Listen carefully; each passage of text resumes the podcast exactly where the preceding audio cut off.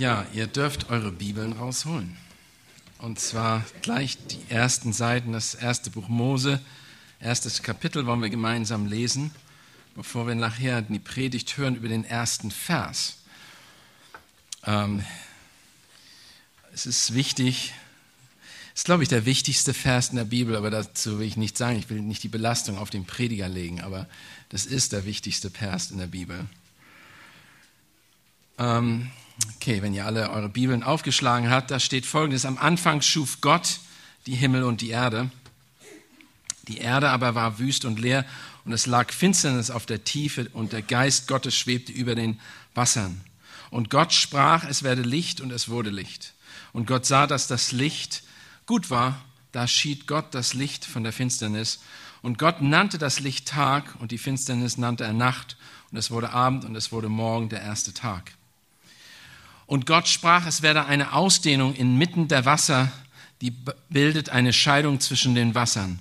Und Gott machte die Ausdehnung und schied das Wasser unter den Ausdehnungen von den Wassern über den, der Ausdehnung. Und es geschah so. Und Gott nannte die Ausdehnung Himmel und es wurde Abend und es wurde Morgen der zweite Tag. Und Gott sprach, es sammelt sich das Wasser unter den Himmeln an einem Ort, damit man das Trockene sehe. Und es geschah so. Und Gott nannte das trockene Erde, aber die Sammlung der Wasser nannte er Meer. Und Gott sah, dass es gut war. Und Gott sprach, der, die Erde lasse Gras sprießen und Gewächse, das Samen hervorbringe, fruchttragende Bäume auf der Erde, von denen jeder seine Früchte bringe nach seiner Art, in, de, in denen ihr Same ist. Und es geschah so. Und die Erde brachte Gras und Gewächs hervor, das Samen trägt nach seiner Art, und Bäume, die Früchte bringen, in denen ihr Same ist, nach ihrer Art. Und Gott sah, dass es gut war. Und es wurde Abend und es wurde Morgen der dritte Tag. Und Gott sprach, es sollen Lichter an den Himmelsausdehnungen sein, zur Unterscheidung von Tag und Nacht. Die sollen als Zeichen dienen zu der Bestimmung der Zeiten und der Tage und Jahre und das und als Leuchten an der Himmelsausdehnung, dass sie die Erde beleuchten, und es geschah so. Und Gott machte die zwei großen Lichter, das große Licht zur Beherrschung des Tages und das kleine Licht zur Beherrschung der Nacht, dazu die Sterne. Und Gott setzte sie an die Himmelsausdehnung, damit sie die Erde beleuchten und den Tag und die Nacht beherrschten und Licht und Finsternis scheiden. Und Gott sah, dass es gut war. Und es wurde Abend und es wurde Morgen, der vierte Tag. Und Gott sprach, das Wasser soll wimmeln von den von einer Fülle lebender Wesen und es sollen Vögel dahinfliegen über die Erden an der Himmelsausdehnung. Und Gott schuf die großen Meerestiere und alle lebenden Wesen, die sich regten, von denen das Wasser wimmelte, wimmelt, nach ihrer Art dazu allerlei Vögel mit Flügeln nach ihrer Art. Und Gott sah, dass es gut war. Und Gott segnete sie und sprach, seid fruchtbar und mehret euch und füllt das Wasser in, de, in den Meeren und die Vögel sollen sich mehren auf der Erde. Und es wurde Abend und es wurde Morgen der fünfte Tag. Und Gott sprach, die Erde bringe lebende Wesen hervor, nach ihrer Art, Vieh, Gewürm und Tiere der Erde nach ihrer Art. Und es geschah so. Nach seiner Art, Und Gott machte die Tiere der Erde nach ihrer Art und das Vieh nach seiner Art und alles Gewürm des Erdbodens nach seiner Art. Und Gott sah, dass es gut war. Und Gott sprach, lasst uns Menschen machen nach unserem Bild, uns ähnlich. Die sollen herrschen über die Fische des Meeres und über die Vögel des Himmels und über das Vieh und über die ganze Erde, auch über alles Gewürm, das auf der Erde kriecht. Und Gott schuf den Menschen in seinem Bilde, im Bilde Gottes schuf er ihn, als Mann und Frau schuf er sie. Und Gott segnete sie, und Gott sprach zu ihnen, seid fruchtbar und mehret euch, und füllt die Erde und macht sie euch untertan, und herrscht über die Fische des, im Meer, über, und über die Vögel des Himmels und über alles Lebendige, das sich auf der Erde regt. Oder auf, regt auf, den Erden, auf der Erde. Und Gott sprach, siehe, ich habe euch alles samentragende Gewächs gegeben, das auf der ganzen Erdoberfläche wächst, auch alle Bäume, an denen samentragende Früchte sind, sie sollen euch zur Nahrung dienen. Aber alle Tiere der Erde und alle Vögel des Himmels und allem und allem, was sich regt auf der Erde, allem, in dem eine lebendige Seele ist, habe ich jedes grüne Kraut zur Nahrung gegeben und es geschah so. Und Gott sah alles, was er gemacht hatte und siehe, es war sehr gut. Und es wurde Abend und es wurde Morgen der sechste Tag. Dankeschön, Christian. Ja, was wir gerade gelesen haben, ist extrem wichtig, wie schon gesagt, und wir werden es heute sehen. Wir werden es aber auch die nächsten Wochen übersehen. Und die Kinder dürfen zur Kinderstunde gehen. genau, jetzt ist die Zeit dafür da. Gut. Eine der wichtigsten Fragen der ganzen Menschheit ist, woher kommen wir? Das ist eine Frage, die die ganze Menschheit seit ihrer Existenz herumtreibt. Es ist besonders diese Frage nach, nach der Herkunft, ähm, die in unser Sein so tief eingebettet ist, dass es faktisch keinen Kontinent gibt, auf, keine Gesellschaft auf keinem Kontinent, der zu keiner Zeit sich darüber Gedanken gemacht hat und versucht hat herauszufinden, was die Antwort darauf ist. Es gibt sehr, sehr viele Berichte über die Schöpfung, über die ganze Menschheit verteilt, die ganzen 5000 Jahre von aufgeschriebener Menschheit. Wenn wir auf Wikipedia, was jetzt nicht die beste Quelle von allem ist, ähm, mal nach Schöpfungsgeschichten schauen, finden wir dort alleine schon 15, die man sich alle ähm, anschauen kann und nachlesen kann. Es ist faszinierend, aber zu beobachten, wenn wir uns diese Schöpfungsgeschichten anschauen, dass auch wenn sie sehr unterschiedlich sind, sehr unterschiedliche Völker zugrunde haben, zu unterschiedlichen Zeiten waren, haben sie doch eine einzige Sache immer gemeinsam im Grunde. Und das ist, dass sie alle davon ausgehen, dass wir als Menschen erschaffen worden sind. Dass wir als Menschen erschaffen worden sind. Sie gehen also von einem höheren Wesen aus. Es wird nicht Gott genannt, nicht immer. Ähm, der Name ist immer unterschiedlich, aber es wird von einem höheren Wesen ausgegangen. Das war, was letztendlich in den letzten 5000 Jahren über den Anfang der Welt geglaubt wurde. Und es ist erst in den letzten 100 Jahren, dass ein neuer, Schöpfungsbericht, eine neue Schöpfungsgeschichte sich dazugesellt hat, ähm, welcher mit einer gleichen Religiosität wie alle anderen auch vertrieben werden. Ähm, und das ist natürlich die äh, Theorie der Evolution. Und wir werden nächsten Sonntag davon etwas mehr hören. Sie versucht die Frage auch zu beantworten, die Frage nach der Grundlage von allem. Ähm, sie versucht diese Frage allerdings ohne ein höheres Wesen zu beantworten, rein materialistisch. Es ist eine Religion, die versucht, atheistisch Antworten zu finden. Mehr dazu nächste Woche. Aber vielleicht kurz als Zwischeneinschub. Was wäre es, wenn es wirklich so wäre, wie alle anderen Schöpfungsgeschichten es aufgeschrieben haben? Wenn es wirklich so geschehen ist, dann wäre es doch nicht wunderlich, dass 5000 Jahre Menschengeschichte immer die gleiche Grundlage haben, dass wir erschaffen worden sind. Vielleicht nur so als Gedanke. Wie gesagt, wir werden nächste Woche mehr hören. Also die Frage nach dem, woher wir kommen und wie alles angefangen hat, ist so extrem wichtig, weil es extreme Auswirkungen auf unser praktisches Leben hat, auf die Art und Weise, wie wir denken und was wir tun. Es gibt ein Zitat von einem Philosophen, der mal gesagt hat, Ideen haben Konsequenzen. Ideen haben Konsequenzen. Und das Zitat macht deutlich, dass alle Überzeugungen, die wir haben, alle Dinge, an die wir glauben, jede Weltanschauung, die wir besitzen, hat ganz direkte Konsequenzen auf die Art und Weise, wie wir handeln in unserem Leben. Es macht zum Beispiel einen riesigen Unterschied, ob ich glaube, dass der Mensch einfach ein anderes Tier ist oder ob der Mensch im Ebenbild Gottes geschaffen ist. Das macht einen riesen Unterschied in der Art und Weise, wie ich mit Menschen umgehe. Aber dazu werden wir auch noch kommen. Was ist also die Aussage der Bibel über den Anfang der Schöpfung? Wir wollen uns heute Morgen fünf wichtigen Fragen widmen, fünf wichtigen Fragen, die die Herkunft aller Dinge beantwortet. Und wir tun das, damit wir ein glasklares Bild davon bekommen, was unsere Weltanschauung als Christen beinhaltet. Damit wir auch wissen, was für ganz praktische Folgen das für unser Leben haben muss. Weil, wie gesagt, wenn wir das wirklich glauben, muss es Auswirkungen auf unser Leben haben. Und diese fünf Fragen, die wir versuchen heute Morgen zu beantworten, ist erstens das Wer von dem Anfang, das Wer von dem Anfang, das Was des Anfangs als zweites, die dritte Frage, das Wie des Anfangs, die vierte Frage, das Wann des Anfangs und die fünfte Frage, das Warum des Anfangs. Also wir haben fünf Fragen, die wir durchgehen werden. Das Wer, das Was, das Wie, das Wann und das Warum des Anfangs. Einfache Fragen. Wir werden sehen, dass diese Antworten grundlegend sind, die wir finden werden.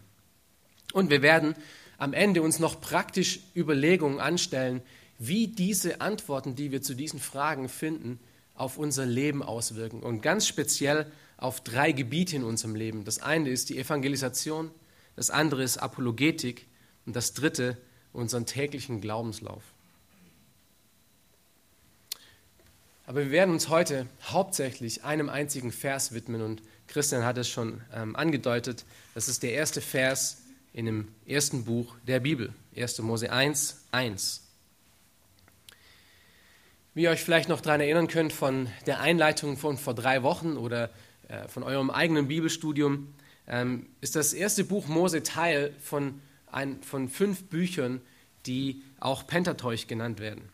Ähm, das ist die grundlegende Schriften des Judentums, aber nicht nur des Judentums, sondern auch von dem Christentum, wie wir noch sehen werden. Es ist wirklich absolut grundlegend für alles andere. Ohne diese fünf Bücher, ohne dieses erste Buch und vor allem ohne dieses erste Kapitel und diesen ersten Vers ist es unmöglich, das Neue Testament wirklich zu verstehen. Es ist absolut grundlegend, dass wir 1. Mose 1, Kapitel 1 wirklich gut verstehen. Der hebräische Titel dieses Buches kommt von dem ersten, von dem ersten Wort oder den ersten zwei Wörtern, die wir in dem Text finden, äh, Besherith, und das bedeutet im Anfang. Ähm, und die Griechen hatten das dann als Genesis übersetzt, und das ist, was es heute noch in vielen Sprachen ist. Ähm, Genesis heißt das Buch. Und es handelt vor allem von dem Anfang aller Dinge. Nicht nur der Anfang von der Schöpfung, sondern von ganz, ganz vielen Dingen. Ähm, ich nenne nur mal ein paar. Es ist zum Beispiel ähm, der Anfang der Menschheit, es ist der Anfang der Welt. Es wird von dem Anfang von der Sünde gesprochen. Es wird von, der, von dem Anfang von Gottes Lösung zu der Sünde gesprochen. Es wird von dem Anfang der Bünde gesprochen. Es wird von dem Anfang gesprochen, wie der Messias prophezeit ist, wahrscheinlich eines der wichtigsten Dinge. Es wird von Anfang als Anfang von Gottes Offenbarung gesprochen, wie Gott sich zu den Menschen kommuniziert und, und, und. Also dieses Buch, dieses Buch 1. Mose zeigt den Anfang von allen Dingen, nicht nur diesen Geschöpfen Sachen, sondern allen Dingen, die wir um uns herum haben. Das Genre, äh, die Textgattung, mit der wir es hier zu tun haben, ist ähm, Erzähltext oder historische Erzählung und hat somit einen Wahrheitsanspruch. Das erste Buch Mose ist kein Poesiebuch. Wir finden das erste Buch Mose nicht unter den Gedichten. Das erste Buch Mose ist Gesetz, es ist faktisch. Ja, wir können deswegen auch nicht Teile daraus einfach ummodeln und sagen, es wären irgendwelche Geschichten, die frei erfunden sind und keinen Wahrheitsfakt haben. Das ist auch wichtig zu sehen. Wenn ihr noch ein bisschen einen Überblick haben möchtet über wie dieses Buch sich entwickelt, dann äh, hört euch nochmal die Predigt von Matthias von vor drei Wochen an. Äh, da bekommt ihr einen guten Überblick über, wie sich das Buch aufteilt.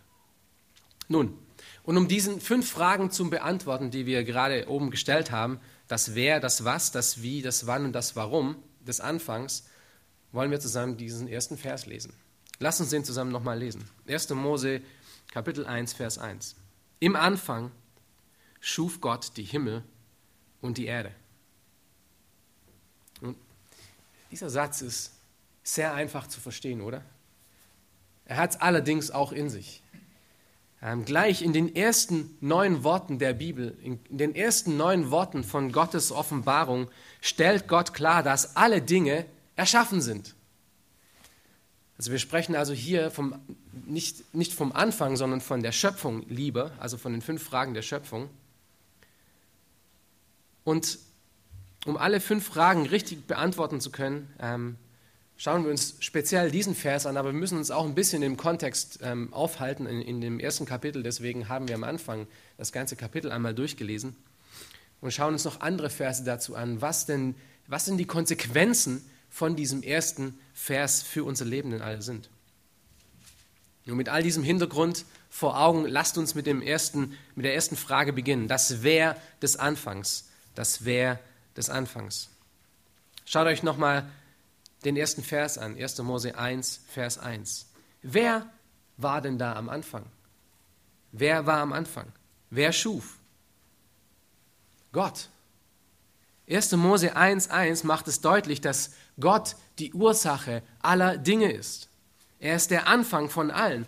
Er macht es sogar so deutlich, dass er die einzige Ursache, die einzige Sache, die es von Anfang an gab, ist. Gott schuf. Das ist die grammatische Hauptaussage von diesem Text. Im Anfang zeigt nur, wann es geschehen ist. Himmel und Erde zeigt, was er erschaffen hat. Aber die Hauptaussage von diesem Text ist, Gott schuf. Und es fängt mit Gott an.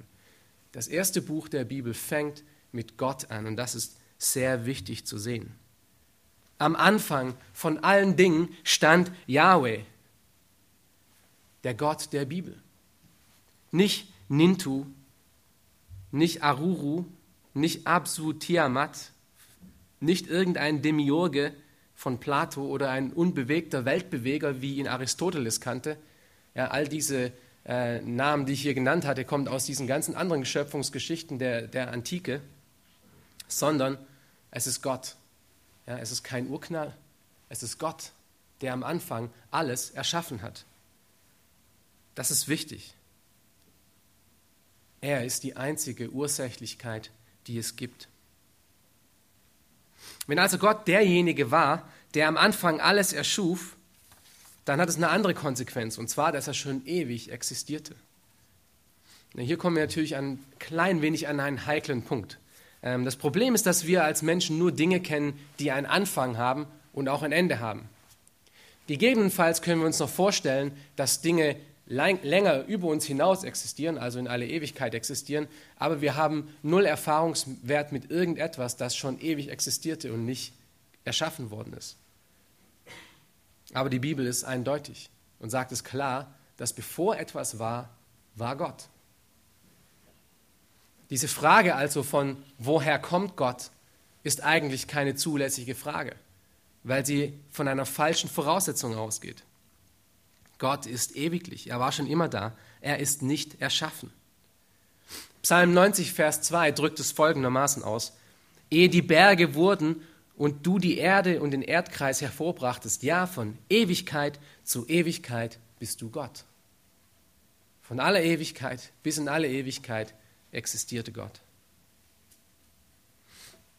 Nun, es ist interessant, wenn wir uns diesen ersten Vers anschauen und uns Gedanken darüber machen, wer denn dieser Gott ist, der erschaffen hat, können wir zwölf Eigenschaften aus, ähm, herableiten von diesem Vers. Wir haben gerade schon eine gesehen. Und das ist, dass Gott ewig ist. Wir hatten das im Psalm 90, Vers 2 nochmal gelesen. Er ist ewig, er ist unerschaffen. Eine zweite Eigenschaft, die aus diesem Vers herauskommt, ist, dass Gott eigenständig ist. Er ist eigenständig, er ist unabhängig. In ähm, Apostelgeschichte 17, Vers 24 bis 25 ähm, spricht Paulus das auch nochmal an. Und hier interessant, er steht hier vor Ungläubigen und er sagt folgendes. Der Gott, der die Welt gemacht hat und alles, was darin ist, er, der Herr der, des Himmels und der Erde ist, wohnt nicht in Tempeln, die von Händen gemacht sind. Er lässt sich auch nicht von Menschenhänden bedienen, als ob er etwas nötig hätte, ähm, als ob er etwas benötigen würde, da er doch selbst allen Leben und Odem, Odem und alles gibt. Gott ist derjenige, der alles erschaffen hat, er braucht niemanden. Er ist eigenständig, er ist unabhängig. Eine dritte Eigenschaft, die wir in diesem Vers sehen, ist, dass Gott Schöpfer ist. Er ist ein Schaffer. Wir haben das aus Vers 1 gesehen. Ähm, und da Gott selber der Schöpfer aller Dinge ist, bedeutet das, dass er nicht erschaffen wurde. Das heißt, er muss auch niemanden Rechenschaft ablegen. Er gehört nur sich selbst. Er gehört keinem anderen. Niemand ist über ihm. Niemand hat Macht über ihn. Er ist der alleinige Schöpfer, die erste Ursache. Eine vierte Eigenschaft ist, dass Gott souverän und erhaben ist über allen Dingen. In Jesaja 46, Vers 10 wird Folgendes gesagt: Ich verkünde von Anfang an das Ende und von der Vorzeit her, was noch nicht geschehen ist. Ich sage, mein Ratschluss soll zustande kommen und alles, was mir gefällt, werde ich vollbringen. Alles, was Gott gefällt, wird er vollbringen. Er ist souverän und erhaben. Wir sehen auch aus diesem ersten Vers, dass er König und Herr ist. Wenn er wirklich Schöpfer ist und alles erschaffen hat, erschaffen hat, ist er der Töpfer, der alle Tongefäße erschaffen hat. In Römer 9, Vers 20 bis 21 spricht Paulus, Ja, o oh Mensch, wer bist du denn, dass du mit Gott rächen willst? Spricht auch das Gebilde zu dem, der es geformt hat, warum hast du mich so gemacht? Oder hat nicht der Töpfer Macht über den Ton, aus derselben Masse das ein Gefäß zur Ehre, das andere zu Unehre zu machen? So Gott ist Herr und König über allen Dingen. Eine weitere Eigenschaft, die wir daraus finden, ist, dass Gott gut und perfekt ist. Und wir hatten es vorher gehört in, äh, im ersten Kapitel, am Ende von dem ersten Kapitel, Vers 31, steht, dass Gott sah alles, was er gemacht hatte, und siehe, es war sehr gut. Das spricht auf seine Eigenschaft zurück. Ein imperfekter und nicht guter Gott könnte nicht etwas schaffen, was sehr gut ist.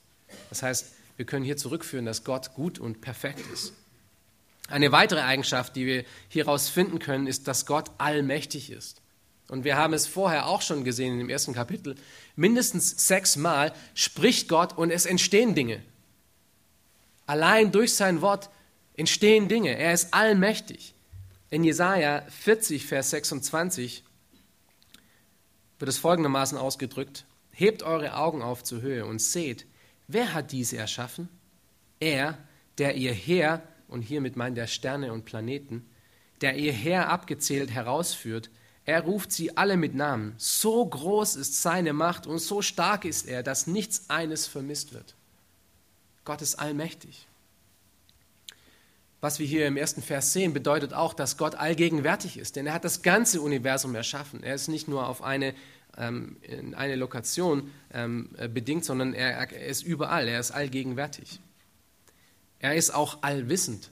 In Apostelgeschichte 15, Vers 18 wird Folgendes gesagt. Gott sind alle seine Werke von Ewigkeit her bekannt. Seine ganzen Werke, die er erschaffen hat, sind bekannt für ihn. Er ist allwissend. Eine weitere Eigenschaft, ist, die wir hieraus sehen, ist, dass Gott sich kommuniziert hat, sich offen, offenbart hat. Wir lesen vor allem in den nächsten, ähm, in den, im nächsten Kapitel oder im ganzen Kapitel, dass Gott spricht. Also nicht nur schöpfend, sondern er spricht auch mit Instruktionen für seine äh, für seine Schöpfung. Er kommuniziert sich, er offenbart sich. Er ist nicht ein Gott, der fern ist. Er ist nicht ein Gott, der ähm, etwas erschaffen hat und dann losgelassen hat und nach Hause gegangen ist und ähm, Tee trinkt, sondern er ist ein Gott, der involviert ist in seiner Schöpfung. Wir sehen auch aus diesem Kapitel bedingt, dass Gott Weisheit ist. Er hat alles erschaffen und alles so, wie er es erschaffen hat, existiert es immer noch. Die ganzen physischen Gesetze, alles, wie wir als Mensch erschaffen wurden, ist immer noch, wie Gott es gemacht hat. Nun, mit Sünde bedeckt und nicht mehr perfekt, wie es mal war, aber es läuft im Grunde genauso noch, wie er es erschaffen hat.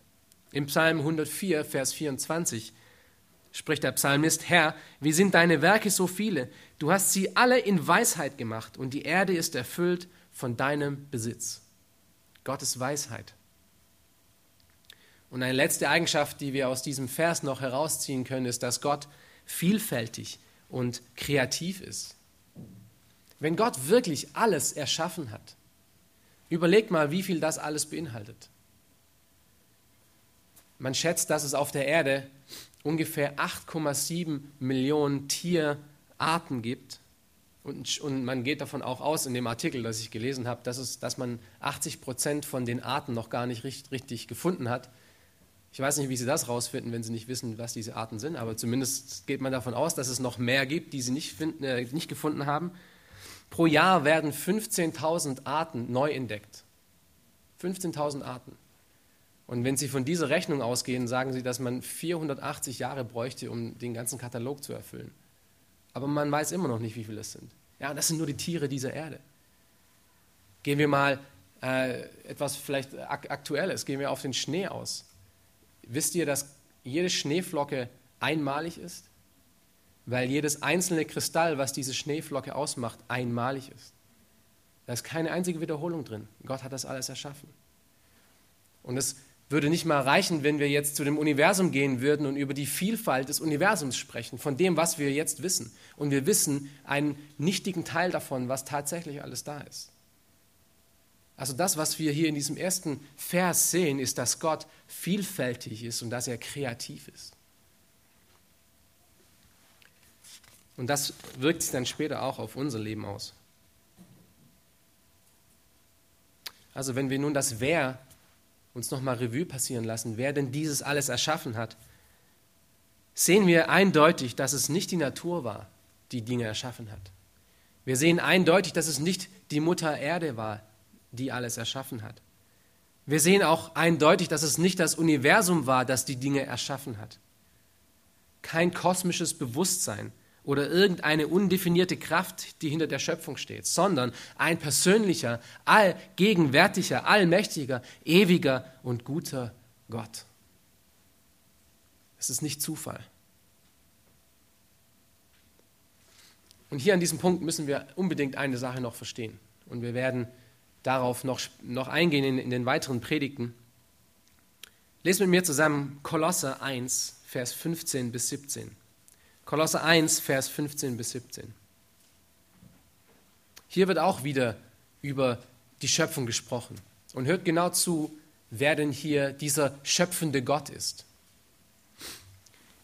Kolosse 1, Vers 15 bis 17. Dieser ist das Ebenbild des unsichtbaren Gottes, der Erstgeborene, der über alle Schöpfung ist. Okay, hier ist die Rede von Jesus Christus. Er ist der Erstgeborene über alle Schöpfung. Denn in ihm ist alles erschaffen worden, was im Himmel und was auf Erden ist. Das Sichtbare und das Unsichtbare, seien es Throne oder Herrschaften oder Fürstentümer oder Gewalten, alles ist durch ihn und für ihn erschaffen. Und es ist vor allem und er ist vor allem und alles hat seinen Bestand in ihm. Wer ist der Schöpfer hier in 1. Mose 1.1?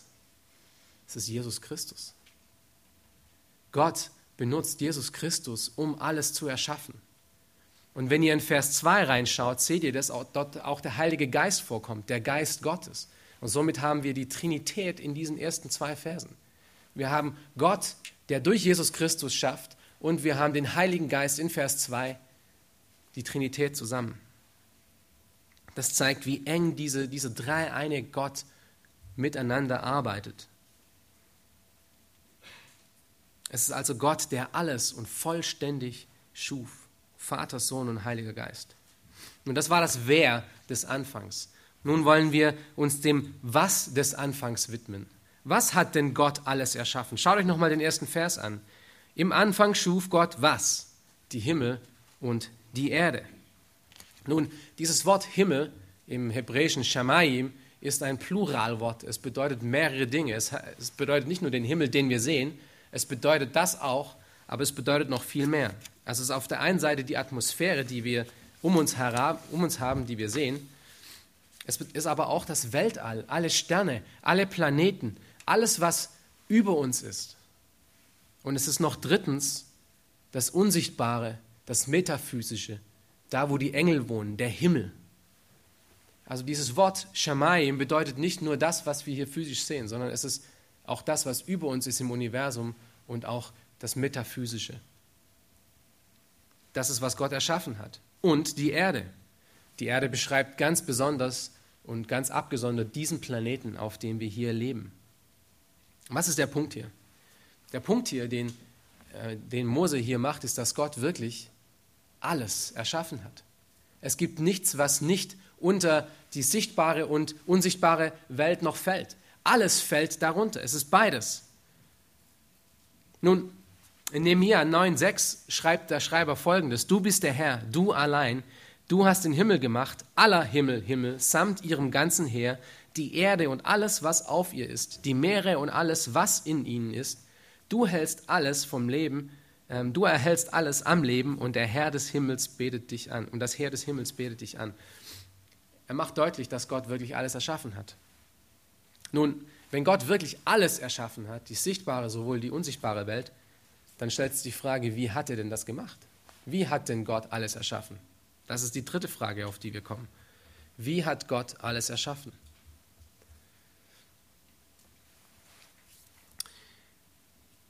Schaut euch nochmal den ersten Vers an. Im Anfang schuf Gott Himmel und die Erde. Hier wird noch nicht gesagt, wie er es erschaffen hat. Geht mal zu Vers 3. Wie hat Gott erschaffen? Und Gott sprach, es werde Licht. Geht zu Vers 6. Und Gott sprach, es werde eine Ausdehnung. Geht zu Vers 9. Und Gott sprach, es sammle sich das Wasser unter dem Himmel. Geht zu Vers 11. Und Gott sprach, die Erde lasse Gras sprießen. Geht zu Vers 14. Und Gott sprach, es sollen Lichter an dem Himmelsausdehnung sein. Geht zu Vers 20.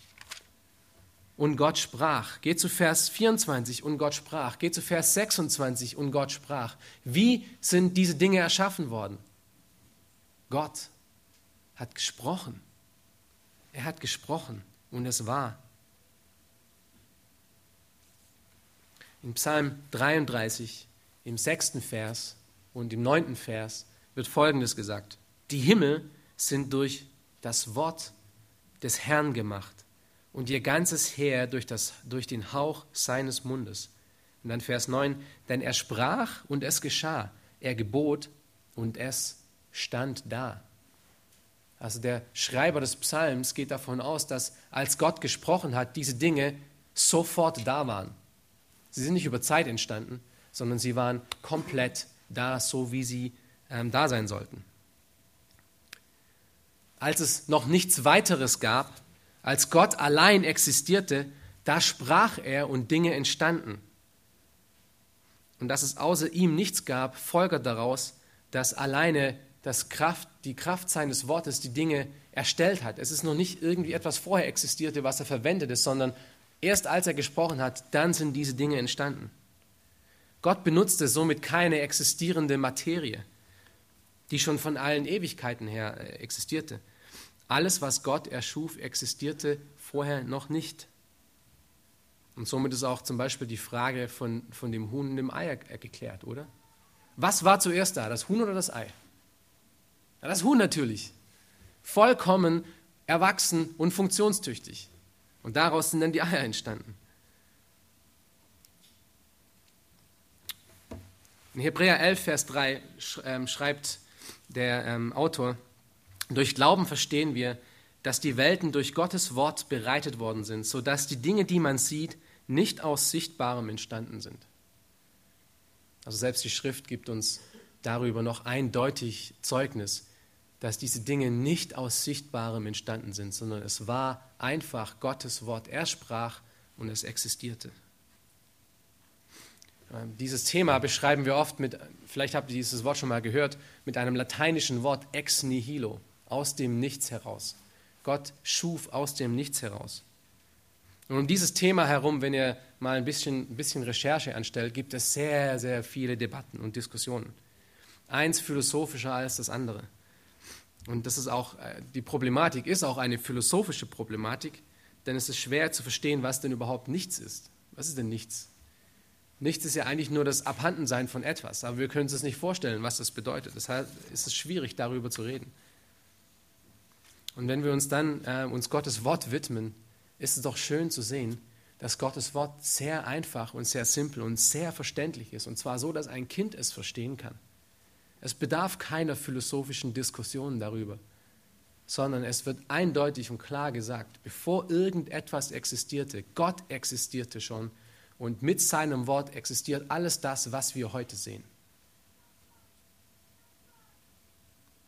Wir brauchen uns nicht in endlose Debatten verstricken, sondern das ist, was Gottes Wort sagt. Wenn wir dann nun das mit Hebräer 11, Vers 3 kombinieren, ist es sehr eindeutig, dass es vor Gott wirklich nichts gab. Und wir könnten noch Jesaja 44, Vers 6 äh, dazu nehmen oder äh, Kolosser 1, Vers 16, das die gleichen Dinge aussagt, dass Gott alleine existierte, bevor irgendetwas war. Es ist eindeutig. Vielleicht hier noch ganz kurz eine Randbemerkung und äh, wir werden nächste Woche mehr darüber hören. Ähm, das ist eine Frage, die aus, aufkommt, wenn man sich dieses Kapitel durchliest und vor allem darüber sich Gedanken macht, wie denn Gott erschaffen hat. Wie hat Gott noch erschaffen? Er hat Dinge in sechs Tagen erschaffen. Und darüber gibt es auch sehr viel Diskussionen und wir werden darüber nächste Woche mehr hören. Ähm, aber die Frage stellt sich, wieso hat Gott in sechs Tagen erschaffen und nicht sofort, wenn es durch sein Wort alleine ist? Nun, die Frage ist relativ leicht zu beantworten, Ähm, denn in 2. Mose 20, Vers 8 bis 10 wird uns gezeigt, dass ähm, diese Dinge als ein Muster für die Anbetung waren und für das Leben von uns waren. Es sollten sechs Tage sein, weil wir in sechs Tagen auch so leben sollten und am siebten Tag ähm, sollten wir ruhen. Das ist der einzige Grund, aber wir werden davon nächste Woche mehr hören.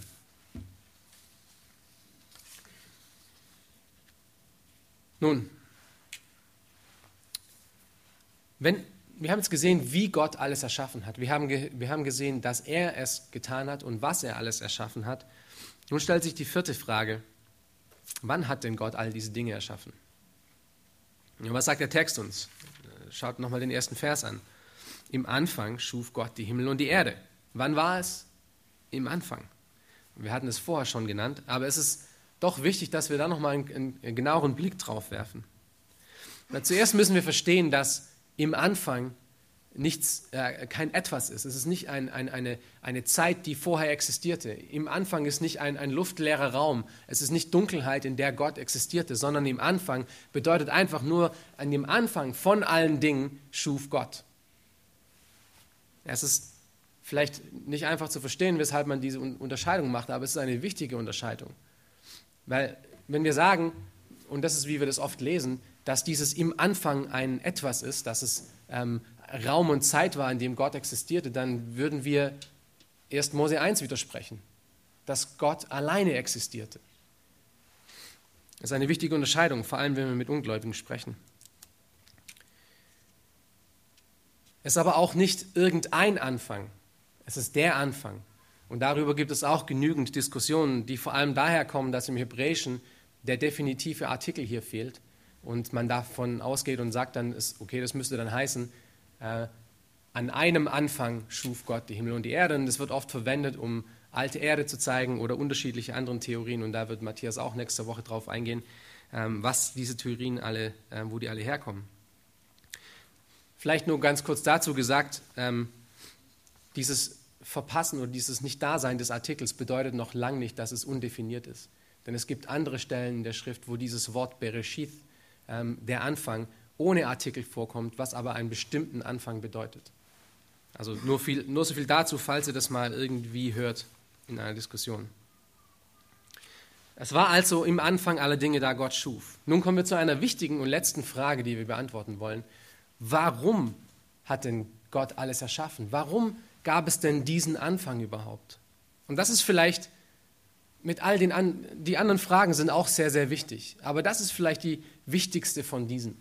Denn sie hat ganz, ganz spezielle und praktische Auswirkungen und Konsequenzen für unser Leben. Warum hat Gott alles erschaffen? Lass mich euch mal eine Frage stellen. Hatte Gott es nötig gehabt, die Dinge zu erschaffen? Was glaubt ihr? Hat es irgendetwas zu seiner Natur hinzugefügt, nachdem er Dinge erschaffen hat? Denkt nochmal vielleicht an die Eigenschaften auch zurück, die wir gerade gelesen haben, von, von denen wir gehört haben. Eine Eigenschaft, die sich aus dem ersten Vers ableiten lässt, ist, dass Gott vollkommen eigenständig in sich selber ist. Das heißt, Gott hat in sich selber nichts nötig, um perfekt zu sein. Wenn wir dann in Malachi 3, Vers 6 lesen, dass der Herr sich nicht verändert und wir das kombinieren, also wenn Gott schon immer existierte, wenn er vollkommen in sich selbst ist und wenn er sich dann nie wandelt, dann folgt daraus, dass nichts von den Dingen, die er erschaffen hat, irgendetwas zu ihm hinzugefügt hat.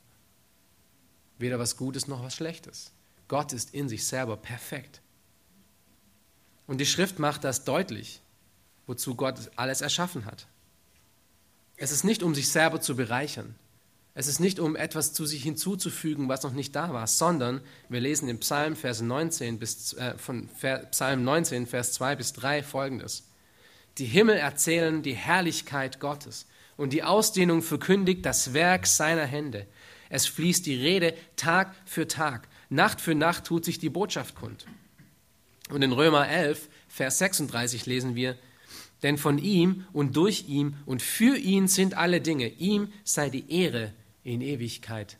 Amen. Wir sind in Gottes Ebenbild erschaffen, um mit unserem Dasein ihm alle Ehre zu geben. Unsere Existenz ist darüber definiert. Gott braucht uns nicht. Er ist in sich perfekt und vollkommen. Aber er hat uns erschaffen, um Anteil an dem zu haben, was das Allerbeste des ganzen Universums ist. Und was ist das? Es ist er selber. Es ist er selber. Es ist Gott selbst. Deshalb hat Gott alle Dinge erschaffen, um seine Herrlichkeit zu zeigen in der ganzen Schöpfung und uns teilzuhaben, äh, teilhaben zu lassen an dem, was er ist. An der Perfektion, an der Schönheit und der Herrlichkeit, die er ist. Das ist, was die Schrift eindeutig zeigt. Nun, ihr seht, wenn wir uns darüber Gedanken machen, ist die Frage nach dem Anfang sehr, sehr wichtig, oder? Sie beeinflusst wirklich unser, unser Denken und unser Weltbild, die Art und Weise, wie wir in dieser Welt leben. Wir sehen aber auch, dass 1. Mose 1.1 für den Rest der Schrift sehr, sehr grundlegend und sehr, sehr wichtig ist, denn alles baut darauf auf. Es gibt mindestens, ich habe nicht weitergezählt, es gibt mindestens 50 Stellen, die ihre Kernaussage auf 1. Mose 1.1 aufbauen. Und einige davon haben wir jetzt schon ähm, genannt. Aber wie versprochen möchten wir noch die letzten paar Minuten, die wir zusammen haben, als Abschluss, uns noch darüber Gedanken machen, was für praktische Konsequenzen haben denn diese fünf Fragen nach dem Anfang für unser Leben. Und vor allem, wenn wir uns äh, diese Elemente anschauen in unserem Leben, Evangelisation, ähm, Apologetik und unser, unser Glaubensleben, unser tägliches Glaubensleben. Zur Evangelisation. Wenn wir uns alleine 1. Mose 1.1 zu dem Thema Evangelisation beschäftigen, könnten wir nochmal eine ganze Stunde darüber reden. Ähm, es ist aber genug gesagt, ähm, dass 1. Mose 1.1 und das restliche Kapitel eine sehr wichtige und absolut grundlegende Grundlage für jeden Aufruf zum Glauben darstellt. Hier vielleicht nur ein paar wichtige Konsequenzen die wir daraus ziehen können. Zum Beispiel, wenn Gott alles erschaffen hat, dann ist er Herr über alles. Das bedeutet, dass alles, was hier existiert, ihm gehört. So mit auch ich und jeder andere Mensch. Wir gehören uns nicht selber. Er kann über uns verfügen, wie er möchte, nicht wie ich will. Das ist wichtig. Er allein hat das Recht dafür. Eine weitere Konsequenz. Ich bin zu seiner Ehre erschaffen worden. Alle Dinge sind zu seiner Ehre erschaffen worden, nicht zu meiner, nicht zu ihrer Ehre. Ich existiere nicht, damit ich mich in dieser Welt groß machen kann, sondern ich existiere, damit ich Gottes Herrlichkeit reflektieren kann. Und das ist das grundlegende Problem aller Menschen. Sie haben nicht die Herrlichkeit, die Gott ihnen zugesprochen hat. Sie verfehlen diese Herrlichkeit. Das ist Römer 3, Vers 23. Eine weitere Konsequenz für Evangelisation. Und das ist eine wichtige. Wenn Gott die Macht und die Kraft hat, alle Dinge mit nur einem einzigen Wort zu erstellen, in aller Vielfalt, wie sie existieren, Planeten und Sonnensysteme, Universen und alle 8,7 Millionen Tierarten, die man heute kennt. Wenn er diese Kraft hat und diese Macht hat, dann würde er doch wohl auch die Kraft und die Macht haben, um deine Sünde zu besiegen, oder? Um, um dein Herz zu gewinnen. Wie kann jemand noch sagen, ich möchte zum Glauben kommen, aber ich kann nicht? Das ist am Ende wirklich Unglaube.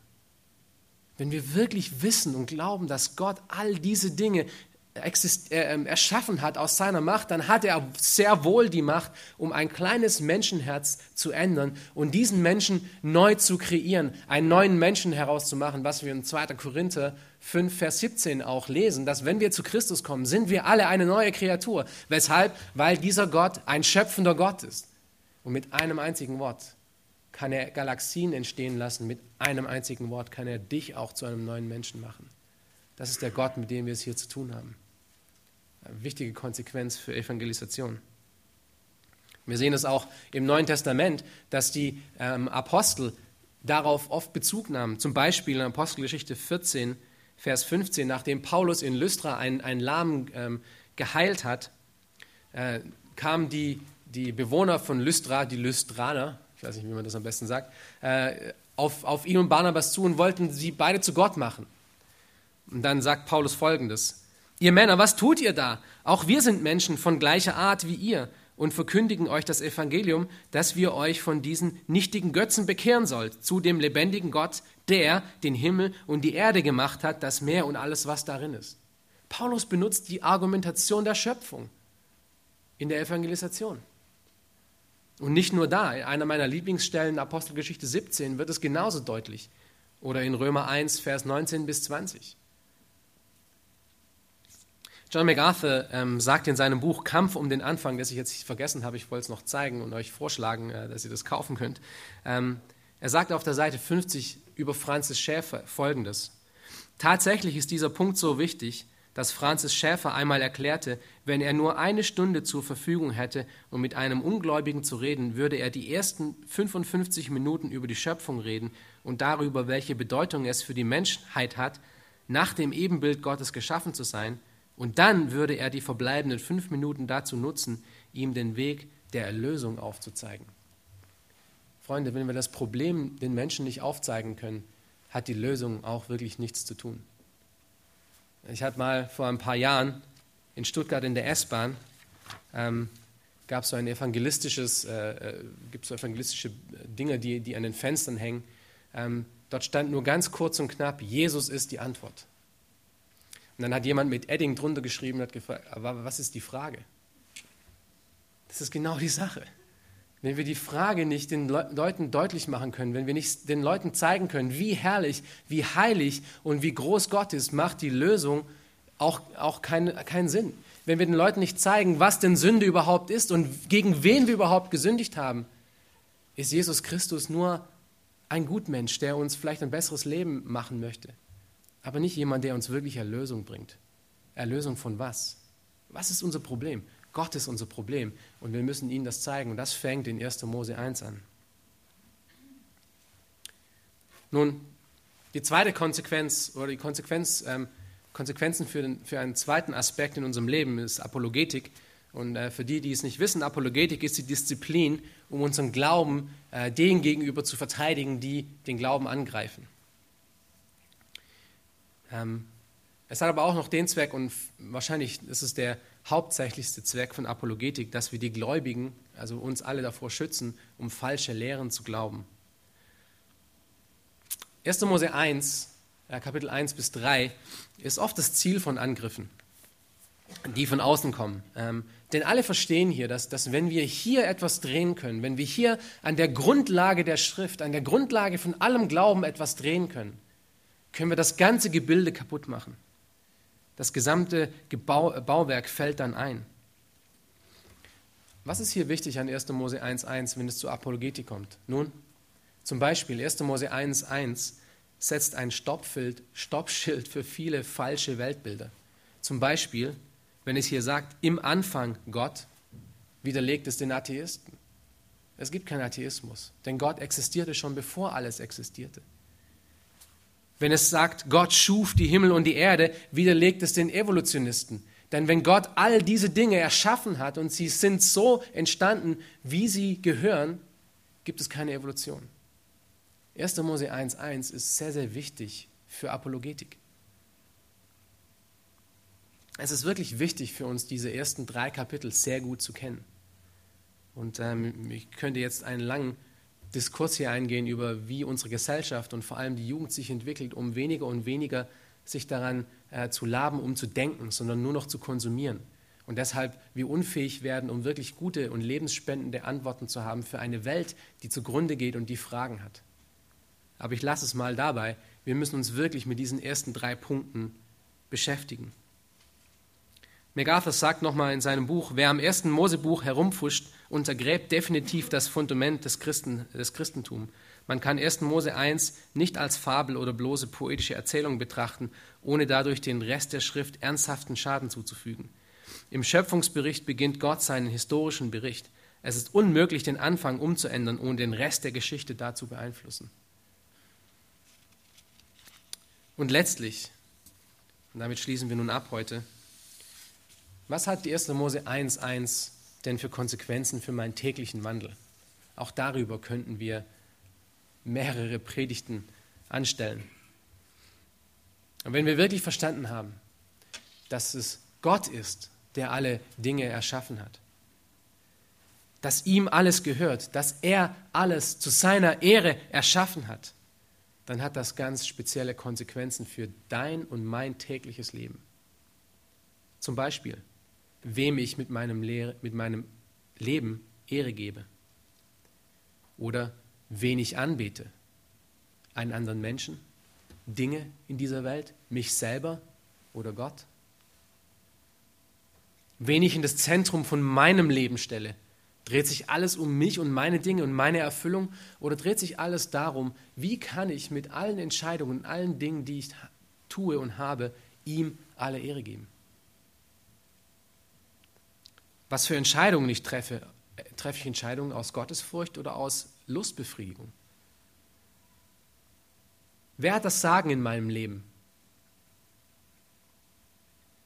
Oder ob ich nach Gottes Wort oder nach meinem eigenen Wort lebe? Was mache ich mit meinem Körper und mit meinem Geist? Zu wessen Ehre lebe ich? Ihr seht, es hat ganz, ganz klare Anwendungen für unser tägliches Leben, was wir hier in 1. Mose 1.1 glauben. Es hat aber auch ganz klar seelsorgerische ähm, Anwendungen und Aspekte. Denn 1. Mose 1.1 spricht von Autorität, es spricht auch von Vertrauen. Überleg dir mal, woher kommt deine Hilfe, wenn du wirklich Probleme im Leben hast? Woher kommen sie? Was ist deine Vertrauensbasis, zu der du hinrennst, wenn du Probleme hast? In deinen alltäglichen Kämpfen. Wer ist so vertrauenswürdig oder was ist so vertrauenswürdig, dass du es aufsuchst, wenn wirklich alles den Bach heruntergeht?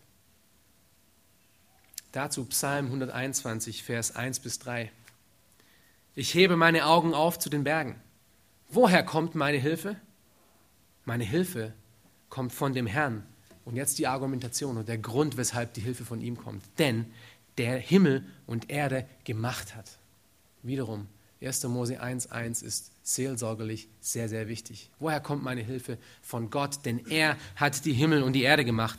Er wird deinen Fuß nicht wanken lassen und der dich behütet, schläft nicht. Der Anfang der Schrift ist extrem wichtig. 1. Mose 1.1 ist extrem wichtig. Verbringe sehr viel Zeit mit diesen ersten drei Kapiteln, denn sie bilden die Grundlage für all dein Leben.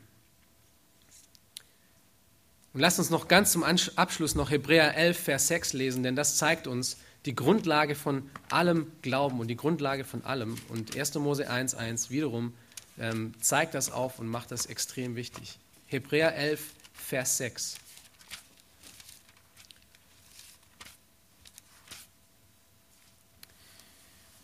Ohne Glauben aber ist es unmöglich, ihm wohl zu gefallen. Und was bedeutet Glauben? Denn, denn wer zu Gott kommt, muss glauben, was? Dass er ist, also dass er genau so ist, wie er es gesagt hat, und dass er die belohnen wird, welche ihn suchen. Das sind die zwei grundlegenden Elemente von wichtigem und echtem Glauben. Ich muss wissen, dass Gott existiert, und zwar so, wie er es gesagt hat, wie wir es gerade gehört haben. Und ich muss wissen, dass er die belohnt, die ihn suchen. Amen. Lass uns noch aufstehen und eine äh, Gebetsgemeinschaft haben und ihr könnt dann danach gleich stehen bleiben. Wir werden dann, dann noch ein Lied singen. Äh, dann steht ihr nämlich schon, was auch diese ganze Sache nochmal schön zusammenfasst, wo wir ihm wirklich alle Ehre geben können und ihm Lob preisen können.